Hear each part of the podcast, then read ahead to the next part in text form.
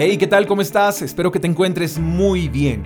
En el libro de Segunda de Crónicas, capítulo 20, verso 15, encontramos: Esto dice el Señor: No tengan miedo, no se desalienten por este poderoso ejército, porque la batalla no es de ustedes, sino de Dios.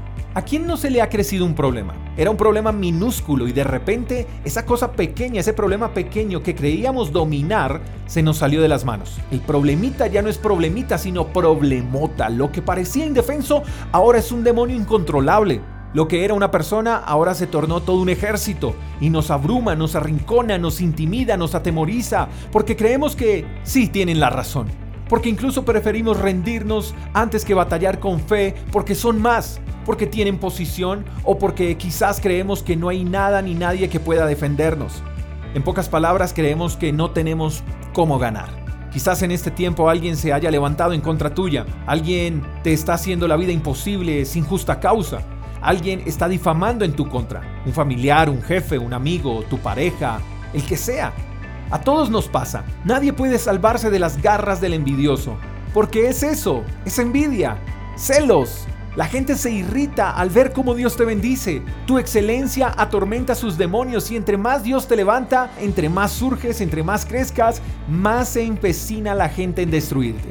Pero Dios hoy te está diciendo algo y quiero que te imagines a Dios diciéndote en voz alta, no tengas miedo. No le temas a ese gigante burlón, no permitas que esa situación o esa persona te haga retroceder. Si Dios está de tu lado, eso es más que suficiente porque tú y Dios son mayoría. Además, no tienes por qué desgastarte con esas personas porque la pelea que han comenzado en contra tuya, Dios la terminará a tu favor. Dios es quien te defiende. Él no permitirá que quedes avergonzado. Dios no ha perdido ni perderá ningún caso. Nada puede con Él, y si Dios está contigo, no hay nada en este mundo que pueda acabar contigo. El árbol que da buenos frutos a ese es al que le tiran piedras, pero ninguna de esas piedras lograrán herirte, porque el que está agarrado de la mano de Dios, nada lo suelta de Él.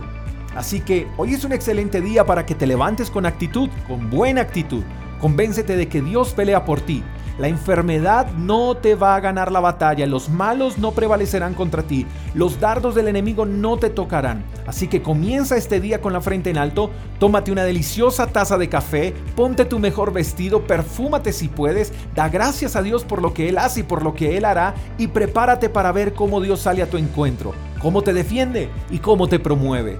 Los malos pierden el tiempo haciéndole mal a los justos, mas los justos no tienen tiempo para perder porque andan disfrutando de las bendiciones de Dios.